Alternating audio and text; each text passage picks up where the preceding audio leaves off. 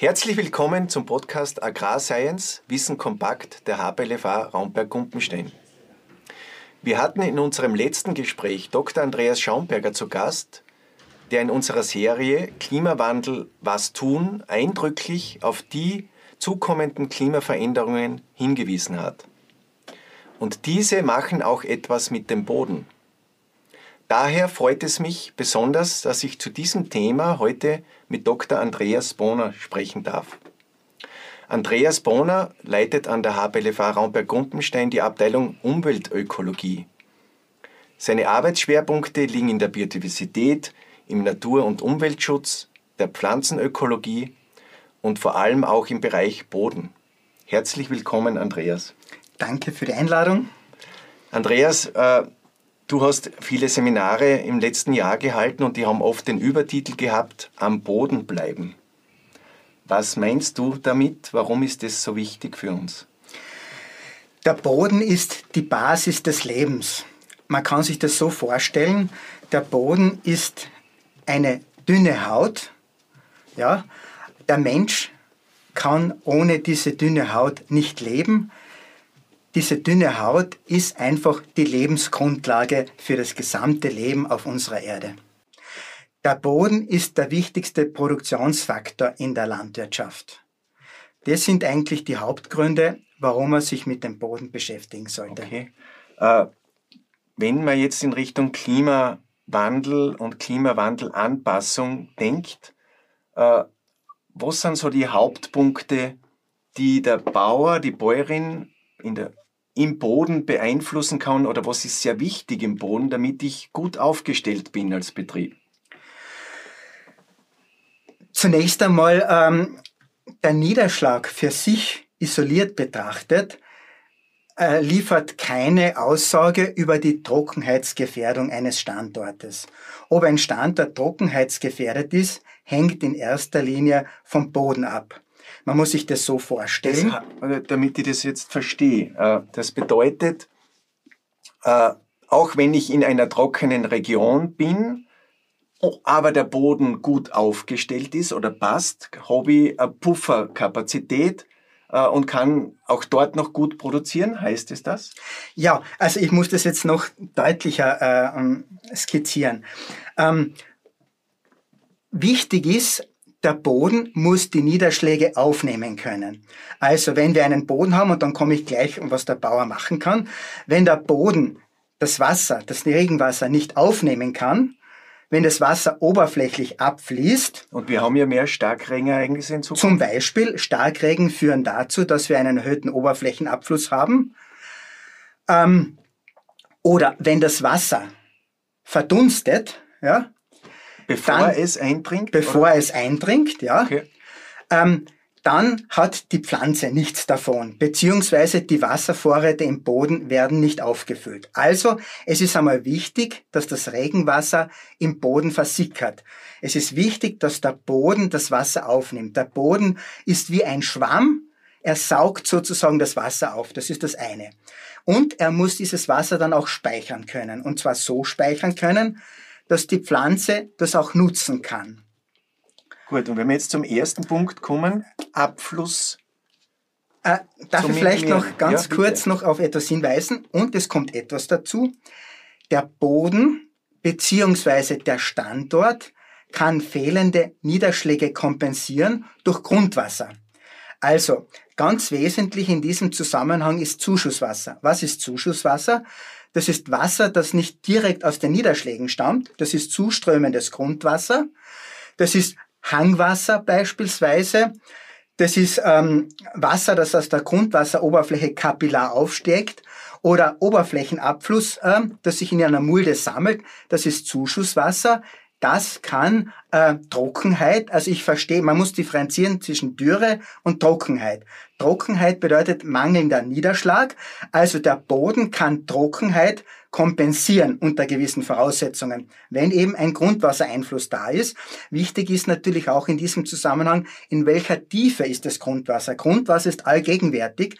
Die Pflanzenwurzeln haben aber nur, oder die Vegetation hat nur dann etwas, wenn der Grundwasserstand ähm, nicht tiefer als 1,50 Meter unter der Bodenoberfläche sich befindet.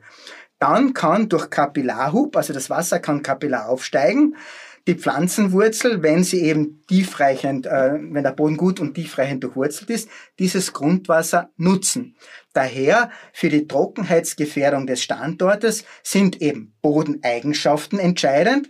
Ähm, die müssen wir dann wirklich im Laufe dieser, dieses Gesprächs noch genauer äh, skizzieren. Das ist die Wasseraufnahmefähigkeit. Der Boden muss zunächst einmal das Wasser aufnehmen können. Dann muss das Wasser im Boden versickern können. Dann muss das Wasser im Boden gespeichert werden. Und der Boden muss die Fähigkeit haben, das Wasser an die Pflanzenwurzel anzuliefern. Und ganz wesentlich noch einmal als Wiederholung ist Zuschusswasser, also Wasser, das die Pflanzenwurzel noch bekommen kann.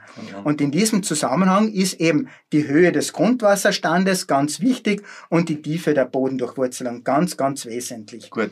Wenn wir jetzt zum ersten Punkt äh, im Detail kommen oder für die Praxis, äh, wie kann ich das Abflusswasser, also den Verlust oberirdisch, äh, reduzieren? Gerade Stark, äh, Niederschlagsereignisse werden ja zunehmen. Was kann ich jetzt in diesem Bereich als Bäuerin, als Bauer im Grünland, im Ackergebiet tun, damit ich das reduziere? Also zum einen einmal, was ist verantwortlich für die Wasserversickerung im Boden? Verantwortlich sind grobe Bohren, ganz weite Bohren. Dort versickert das Wasser. Punkt eins. Punkt zwei: Wer bildet diese Grobbohren? Diese Grobbohrenbildung erfolgt in erster Linie durch Regenwürmer. Ja? Okay. Also Regenwürmer sind sehr wichtig. Warum? Es gibt gewisse Arten, die erzeugen Wurmgänge bis ein Meter und tiefer und diese Regenwurmgänge sind vertikal verlaufend. Es bringt mal nichts für die Wasserversickerung horizontal verlaufende Grobbohren. Entscheidend sind vertikal verlaufende Grobbohren und diese Regenwurmgänge sind sehr stabil, weil sie durch ähm, Losung der Regenwürmer ähm, ähm, äh, es gibt seine, seine richtige Humustapete auf diesen Grobbohren und die sind sehr stabil. Also äh, das ist die Grundvoraussetzung, dass sie lange erhalten bleiben und Wasser versickern Gut, kann. Wie viel? Und was kann ich tun? Was kann ich tun, um dem, dem Regenwurm ein gutes Umfeld zu bilden und wie viele Regenwürmer haben wir überhaupt so? In einem Grünlandboden, in einem, einen Mais-Silageboden? Also ich beschränke mich jetzt dann vor allem auf diese Grünlandböden, weil das eben mein Schwerpunkt ist. Man sagt, ähm, ein Boden, es ist gut von Regenwürmern ähm, besiedelt, wenn mindestens zwei bis vier Regenwürmer äh, äh, in einem Bodenziegel äh, äh vorkommen. Äh, in einem Bodenziegel von 10 mal 10 oder so, oder? So in etwa, ja. Okay. Ähm, wie fördern wir die Regenwürmer? Regenwürmer ähm, bevorzugen eine stickstoffreiche Nahrung. Deswegen ähm, ist also eiweißreiche Nahrung. Eine eiweißreiche Nahrung. Also ähm, in einer Magerwiese sind immer weniger Regenwürmer als in einer mit Wirtschaftsdünger gedüngten Wiese. Ideal ist eine stickstoffreiche also eine Düngung mit stickstoffreichen Wirtschaftsdünger, ähm, äh, Stallmist, Kompost, aber auch Gülle, natürlich standards angepasst bzw. sachgerecht ausgebracht. Das ist, das ist ja die Grundvoraussetzung. Also äh, stickstoffreiche Nahrung. Das zweite ist, der Regenwurm bevorzugt auch Leguminosen, also Klee. Ähm, die Kleewurzeln äh, beim Abbau ist ja auch eine stickstoffreiche Nahrung. Also kleereiche Pflanzenbestände fördern auch den Regenwurm. Das heißt, äh, wenn ich Richtung äh, im pflanzenbaulichen Sinn dann denke, ist es wichtig, Rotklee, Weißklee in den Beständen zu haben, so wie es auch im Bio-Bereich das Ziel ist, 20, 25 Prozent.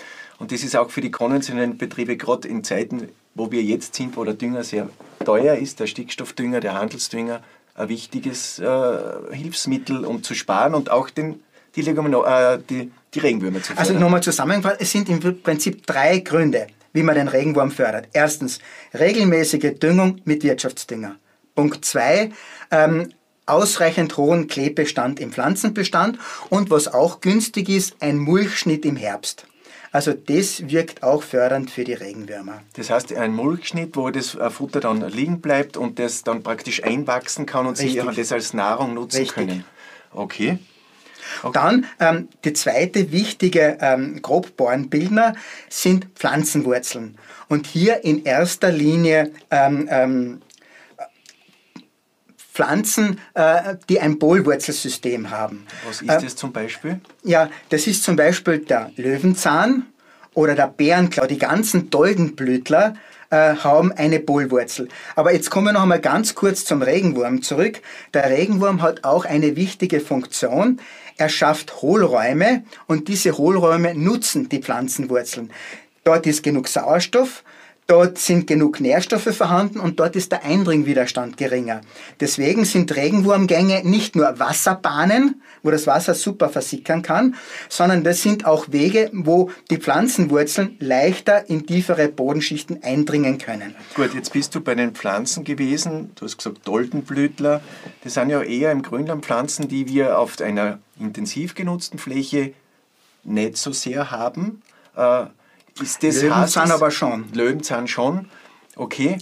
Äh, heißt das vielleicht auch, dass wir, um uns anzupassen, und da werden wir auch in anderen Serien bei uns da noch eingehen, die Pflanzenbestände mit verändern werden müssen, weil wir eben ein anderes Wurzelsystem brauchen, oder? Zum Wurzelsystem, auch das müssen wir noch genauer besprechen. Aus meiner Sicht ist der Löwenzahn die Schlüsselpflanze. Erstens einmal hat, das, hat er ein Wurzelsystem, das geht bis zu zwei Meter. Es gibt Löwenzahnarten, die gehen bis zu vier Meter in die Tiefe. Punkt eins. Punkt zwei, der Löwenzahn erträgt eine äh, Trockenheit sehr, sehr gut und erhält eine hohe Nutzungsintensität aus. Ich will jetzt nicht sagen, dass wir nur mal noch gelbe äh, Löwenzahnwiesen brauchen, aber in jedem Pflanzenbestand sollte der Löwenzahn vorkommen, weil er eben ein wichtiger Grobbohrenbildner ist. Und Wie siehst du die Weidezikorie oder Zikorie, die äh ich weiß, dass das in der Literatur immer wieder erwähnt wird. Die Weide Zikorie hält natürlich auch Trockenheit aus, ist aber von der Futterqualität her niemals vergleichbar mit dem Löwenzahn und die würde ich nicht an erster Stelle Auch wenn es neue Zuchtsorten sind, die. Das mag, mag vielleicht sein, aber, aber für mich ist das okay. jetzt nicht wirklich die wichtigste Pflanze. Für mich sind einfach Doldenblütler äh, äh, und der Löwenzahn, also Bohlwurzelpflanzen ganz, ganz entscheidend. Die Auch der Rotklee zum Beispiel ähm, hat ein tiefgehendes Bohlwurzelsystem ähm, und trägt dadurch zur Grobbohrenbildung bei. Gut, und jetzt kommen wir zum, also wir sind jetzt beim Abfluss. Und, haben, und jetzt gehen wir ein bisschen zur Schwammfunktion des Bodens. Darf ich noch eines zum Abschluss sagen, das ist ja. auch sehr wichtig. Ähm, ich habe erwähnt, ähm, wichtig ist einmal, wir brauchen Grobbohren, damit das Wasser versickern kann. Wichtig war in diesem Zusammenhang, wer bildet Grobbohren? Das sind die Regenwürmer und das sind die Pflanzenwurzeln. Der Landwirt, die Bäuerin und der Bauer, wir können also dieses, der Anteil der Grobbohren positiv oder negativ beeinflussen. Man soll immer mit dem Positiven anfangen. Positiv ist, indem ich eben Regenwürmer fördere, indem ich gewisse Pflanzenarten, Löwenzahn zum Beispiel fördere. Negativ ist eine Bodenverdichtung. Ähm, also wenn ich ständig ähm, mit zu schweren Maschinen die Fläche befahre, wenn ich zu intensiv über längeren Zeitraum beweide, das ist eine mechanische Belastung, eine Druckbelastung. Und dadurch werden Grobbohren zerstört. Es findet eine Bohrenumverteilung statt. Die Grobbohren nehmen ab die Mittel, aber vor allem die Feinbohren nehmen zu. Es kommt noch etwas dazu, ähm, durch Bodenverdichtung, aber auch wenn ich die Fläche im falschen Zustand, das heißt, wenn es zu feucht ist, befahre beispielsweise, dann kommt es zu einer plastischen Deformierung des Bodens und diese vertikalen Bohren, die können ihre Funktion als Wasser, dass das Wasser versickern kann, nur erfüllen, wenn sie eine wenn sie kontinuierlich sind, wenn sie durchgehend sind. Und wenn der Boden im, Wasser, im feuchten Zustand befahren wird, wenn er plastisch verformt wird, da wird diese Bohrenkontinuität zerstört. Ja? Okay. Und die Folge ist also Bodenverdichtung, Befahren und Beweiden im feuchten und nassen Zustand führt dazu, dass Grobbohren abnehmen. Ah, die logische Kon okay. Konsequenz ist, das Wasser kann nicht versickern. Ja? Das bedeutet erstens, die Wasservorräte im Boden werden nicht aufgefüllt. Ich kann den besten Bodenwasserspeicher haben. Wenn der nicht aufgefüllt wird, nutzt er mir nichts. Und es kommt noch etwas dazu. Wenn das Wasser nicht versickern kann, wenn es sich staut, dieses Stauwasser verdunstet.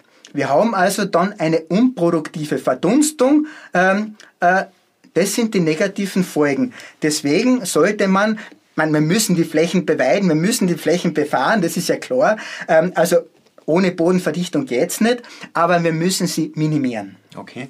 Das äh, ist also ganz wesentlich. Wir, äh, was mir auch auffällt, wenn ein Boden länger der Sonne ausgesetzt ist, ohne dass er bewachsen ist oder sehr äh, lückig bewachsen ist, der trocknet dann auch oberflächlich sehr aus und wird sehr hart. Und auch das wird wahrscheinlich dazu beitragen, dass weniger Wasser dann eindringen kann, wenn dann ein Starkregenereignis folgt, oder? Na, generell ist es so, ein stark, der Boden kann einen Starkregen generell weniger gut aufnehmen als einen ergiebigen äh, äh, oder einen, einen, einen, Landregen. Das ist einmal generell so.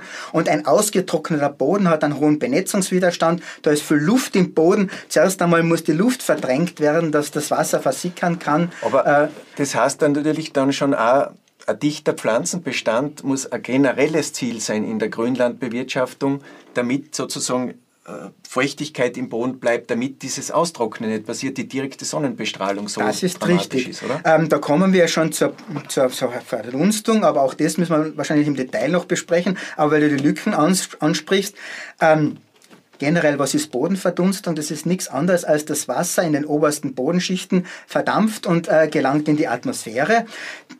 Es sind Zwei, drei Gründe sind dafür verantwortlich. Das ist die Temperatur, die Sonnenscheindauer und der Wind. Ja? Und je höher der Pflanzenbestand ist, je höher die Vegetationshöhe ist, desto geringer ist die Windgeschwindigkeit in Bodennähe, desto geringer ist die Bodenerwärmung und desto geringer ist die Verdunstung.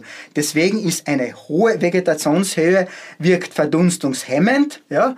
eine Mulchschicht wirkt verdunstungshemmend und je kürzer die Vegetation ist, wenn überhaupt keine Vegetation da ist, ähm, dann das wirkt natürlich verdunstungsfördernd. Äh, zum Beispiel werden auch Wind Schutzgürtel oder Heckenreihen sind durchaus sehr positiv, auch, weil ich dann ja auch den Wind reduziere, oder? Für mich sind die Hecken die, eine der wichtigsten Klimawandel-Anpassungsstrategien im Grünland, vor allem auf windexponierten Standorten.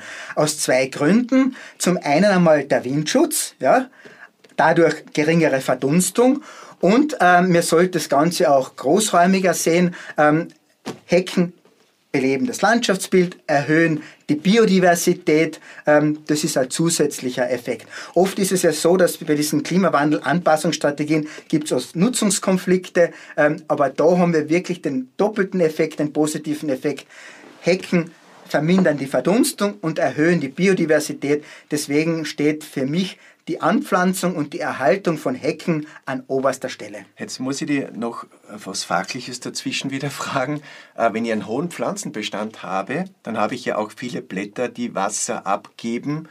Ist nicht ist das weniger als die Verdunstung? Natürlich. Also das weiß ja jeder, der einen Rasen hat. Äh, wenn ich ständig mit dem Rasenmäher fahre, vor allem im Sommer, trocknet man der Boden komplett aus.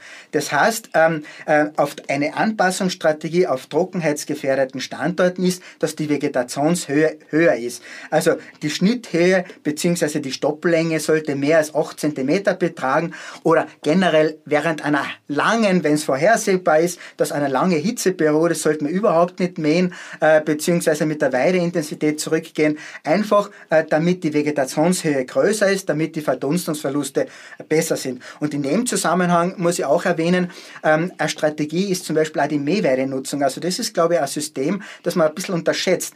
Ähm, das, da kann man auch relativ gut ähm, die Verdunstungsverluste steuern. Äh, während der Trockenphase wäre vielleicht eine Schnittnutzung günstiger, weil einfach die Vegetation temporär höher ist. Ähm, und da in der, Sie halt dann Ausweichflächen haben am Betrieb. Natürlich, natürlich, ja. ja. Okay. Äh, Gehen wir jetzt äh, wieder in den Boden noch einmal hinein. Schwammfunktion, Wasser lange halten, Wasser so halten, dass sie dann auch die Pflanzen wieder verfügbar haben. Was ist da so äh, wichtig? Also das Wasserspeichervermögen äh, des Bodens hängt von folgenden Faktoren ab. Das ist einmal die Bodengründigkeit. Also ein tiefgründiger Boden, der ist mehr als 70 cm mächtig, kann natürlich in Summe mehr Wasser speichern als ein seichtgründiger Boden. Definitionsmäßig ist ein seichtgründiger Boden, wo die Pflanzenwurzeln nur bis 30 cm eindringen können. Also vielleicht sollte man das auch genau erklären, weil das nicht ganz klar ist. Bodengründigkeit ähm, ist dadurch definiert, ähm, oder ist, ist die Schicht des Bodens oder ja, die Schicht des Bodens, die durchwurzelbar ist. Ja? Also ähm, ein 30 cm wenn noch 30 cm das Festgestein ansteht, Dann das keine Klüfte hat, ja. da kann keine Pflanzenwurzel eindringen, ist der Boden seichtgründig. Äh, jetzt Zwischenfrage. Das kann ich aber kurzfristig wenig beeinflussen. Überhaupt nicht oder? beeinflussen. Überhaupt ja, aber jetzt also müssen wir mal. Stellschraube. Keine Stellschraube. Ja. Die nächste wichtige Faktor ist die Korngröße, die Bodenart. Äh, am besten Wasser speichern und zwar so, dass die Pflanze das bekommt, äh, sind die Mittelbohren. Ja? Also die Grobbohren im Boden sind verantwortlich für die Versickerung des Wassers im Boden, die sind so für die Durchluft gut erkennbar genau, Regenwürmergänge. Genau, Und genau. die Mittelbohren, Mittelbohren sind, sind ganz feine erkennbar. Genau, ganz feine Bohren, also ziemlich feine Bohren, die können das Wasser da wird das Wasser mit so einer Saugspannung festgehalten, dass die Pflanzenwurzeln das noch entziehen kann. Und dann gibt es noch die Feinbohren, da ist das Wasser so fest gebunden, man spricht auch vom Totwasser, dass die Pflanzenwurzel das nicht entziehen kann. Aber es kann schon äh, verdunsten. Das Feinbohrenwasser ist schon auch ein Potenzial, um zu verdunsten, ja, oder? Ja, ja. Und generell ist es so, ein Tonboden hat besonders viele Feinbohren. Ja? Mhm. Ähm, Während ein Schluffboden, den erkennt man, äh, der fühlt sich mehlig an, äh, das Bodenmaterial haftet in den Fingerrillen. Der Schluffboden ähm, speichert sehr viel pflanzenverfügbares Wasser. Aber generell, so wie überall im Leben, am besten ist immer das, wo von allem etwas vorhanden ist oder gleichmäßig verteilt ist. Also ein Lehmboden, der hat so viel, sowohl Grobbohren, Mittelbohren als auch Feinbohren in einem ausgewogenen Verhältnis. Also ein lehmiger Boden ähm, kann besonders gut Wasser in pflanzenverfügbarer gut. Form speichern. Jetzt Auch bin ich, aber ich habe einen Boden, den ich habe auf meinem Betrieb, grundsätzlich einmal. Äh, und jetzt, ich kann aber mit jedem Boden Optimierungsmaßnahmen setzen. Ist das so? In der ja. Wasserhaltekapazität? Was sind so die Optimierungsstellschrauben? Ja, ja, auf das kommen aber ich glaube, das sollte man schon noch kurz ergänzen noch. Also wir haben gesagt, die Wasserspeicherung hängt einmal ab von der Gründigkeit, dann von der Korngrößenzusammensetzung vom Boden. Dann, ich brauche ein Hohlraumsystem. Das Wasser braucht ja Hohlräume, wo es sich aufhält. Das haben wir schon erwähnt, also Bodenverdichtung vermeiden, damit eben genug Hohlräume, Bodenverdichtung ist ja nichts anderes als Zusammenpressen des ja. Bodens, damit eben genug Wasser speichern kann. Jetzt kommen wir schon langsam äh, dort, wo wir ein bisschen eine Stellschraufe haben. Ähm, das ist der Humusgehalt im Boden. Okay. Die Stellschraube ist im Acker extrem hoch. Ja? Das hängt aber damit zusammen, dass Ackerböden ähm, je nach Bewirtschaftung, sagen wir mal, zwischen 1 und 4 Prozent im Durchschnitt Humus haben. Ähm, man muss immer aufpassen, ein Grünlandökosystem ist vollkommen ein anderes Ökosystem als ein Ackerökosystem. Deswegen muss man das differenziert betrachten. Ein Boden unter Dauergrünland hat im Schnitt über 6% Humus. Ähm, der Humusgehalt ist im Dauergrünlandboden sehr viel höher als im Ackerboden. Was ist Humus eigentlich? Humus ist nichts anderes als die abgestorbene organische Substanz im Boden, verantwortlich für die Dunkelfärbung des Bodens. Also vereinfacht ausgedrückt, je dunkler der Boden ist, desto höher ist der Humusgehalt im Boden. Ähm, Humus entsteht in erster Linie durch Zersetzung der Pflanzenwurzeln. Ähm, das sind also die wichtigsten Humusbildner, aber auch lebende Pflanzenwurzeln tragen zur Humusbildung bei, weil sie ständig äh, organische Substanzen abgeben. Aber jetzt kommen wir noch einmal zum Humus ähm, zurück. Ähm, hier ist die Stellschraube im Grünland auch nur sehr, sehr eingeschränkt. Und zwar deswegen, weil wir von Natur aus, ich spreche allerdings nur von Dauergrünlandböden, von Natur aus einen hohen Humusgehalt haben. Und wir können diesen Humusgehalt durch normale Bewirtschaftungsmaßnahmen nur sehr langfristig in ganz geringen Mengen erhöhen. Ja, das geht sehr langfristig und sehr gering. Also wir schaffen es zum Beispiel nicht, ich bin bei einem Forschungsprojekt dabei, ähm, die weltführenden Bodenkundler vertreten die Meinung, wir können das Klima retten, wenn es uns gelingt, weltweit den Humusgehalt äh, äh, in den Böden um 4 Promille äh, pro Jahr zu erhöhen.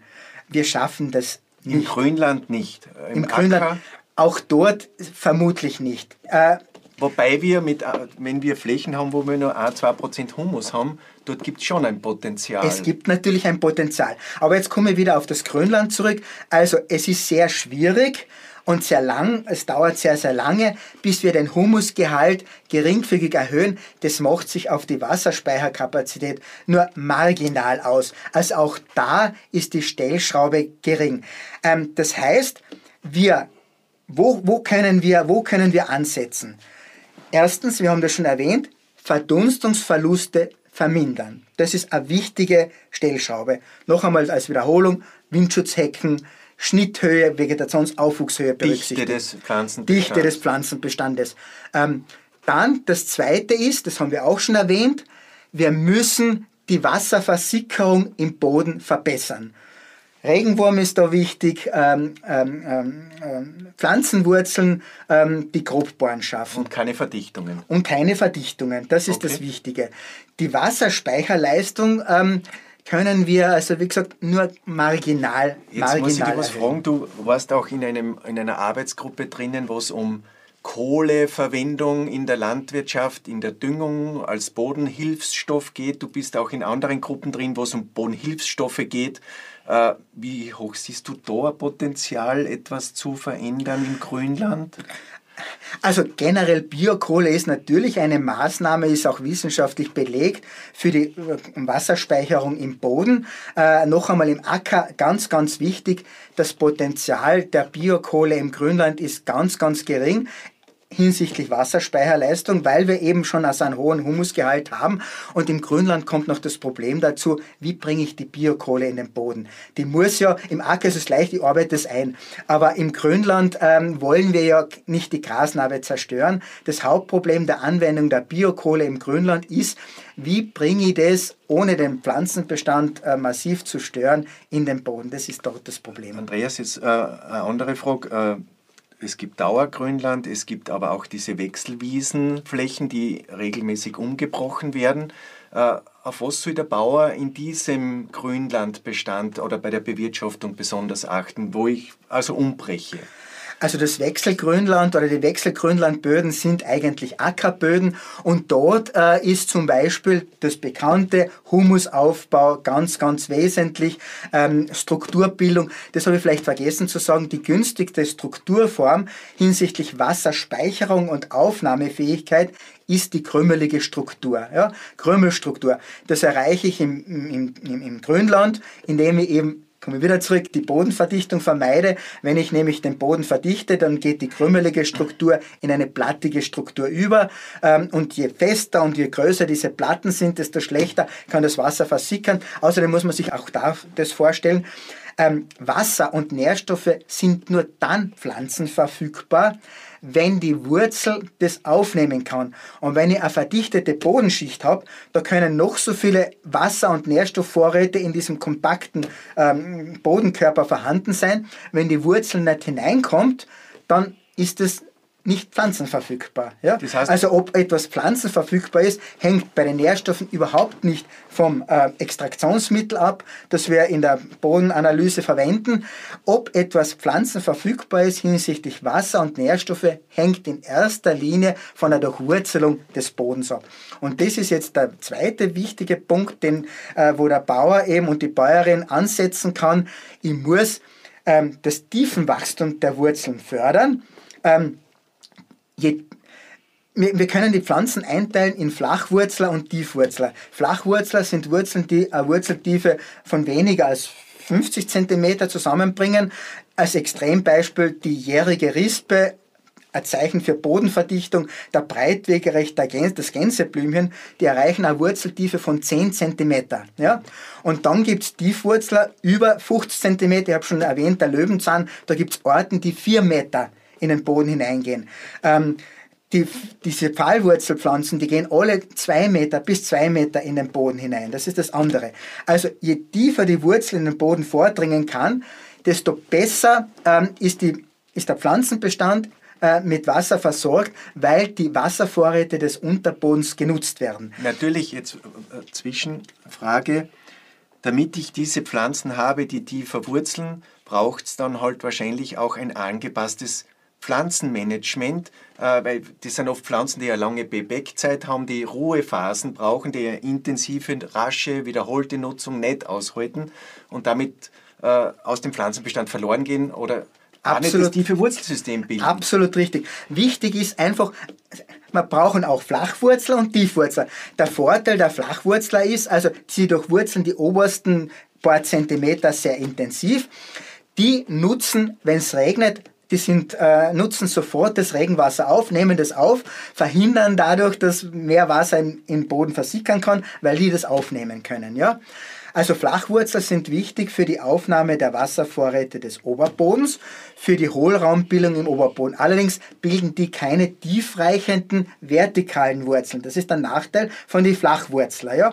Die breiten sich vor allem in die Seite aus. Das nutzt man nichts. Da ist auch das Problem, wenn ich jetzt eine, eine, eine physikalische Bodenuntersuchung mache, da wird das Bohrenvolumen gemessen, ähm, auch die Bohrengrößenverteilung, aber ich muss auch wissen, wie sind die Bohren verteilt. Also für die Durchlüftung und für die Wasserversickerung bringen wir die horizontalen Bohren nichts. Entscheidend sind die vertikalen Bohren. Und jetzt jetzt, wenn ich das noch kurz sagen ja. darf, und die Tiefwurzler, ähm, die nutzen die Wasservorräte aus dem Unterboden aus. Also wenn ich eine gute Kombination habe aus Flach- und Tiefwurzler, wird der Wasservorrat des Bodens aus meiner Sicht optimal ausgenutzt. Gut. Äh, das heißt, vom Pflanzenbestand her werden wir wahrscheinlich wieder mehr in Biodiversität gehen müssen, weil wir dann haben wir das.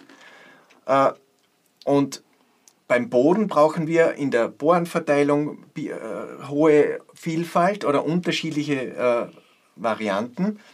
Und jetzt frage ich die, was kann ich als Bauer tun, um das zu sehen, zu kontrollieren? Äh, soll ich chemische Untersuchungen machen? Was kann ich regelmäßig als, als Bäuerin, als Bauer auf meinen Grünlandflächen machen? Also eine chemische Bodenuntersuchung bringt überhaupt nichts in diesem Zusammenhang. Äh, ich brauche einfach ähm, das kann jeder Bauer selbstständig machen. Ich muss mir den Boden einmal anschauen. Das fängt einmal ganz einfach an mit der Spatendiagnose, indem ich mit dem Spaten den Oberboden öffne und einmal schaue, sind Regenwürmer da, habe ich eine krümelige Struktur, habe ich eine plattige Struktur. Ähm, ideal war es, wenn ich ein Bodenprofil aufgrabe, dort kann ich schauen, ja, wie tief gehen die Regenwurmgänge äh, im Boden, wie tief geht die Pflanzenwurzel im Boden, ist auch der Unterboden durchwurzelt, gibt es einen Staukörper im Boden, gibt es einen Grundwassereinfluss. Das kann man ganz einfach feststellen. Wenn ich einen Grundwassereinfluss wenn ich weiß, es gibt einen Grundwassereinfluss, was hilft mir das in meinem Management? Naja, dieser Standort ist einfach, wenn wir jetzt ein, ähm, ich nenne bewusst das Wort standortangepasste Bewirtschaftung.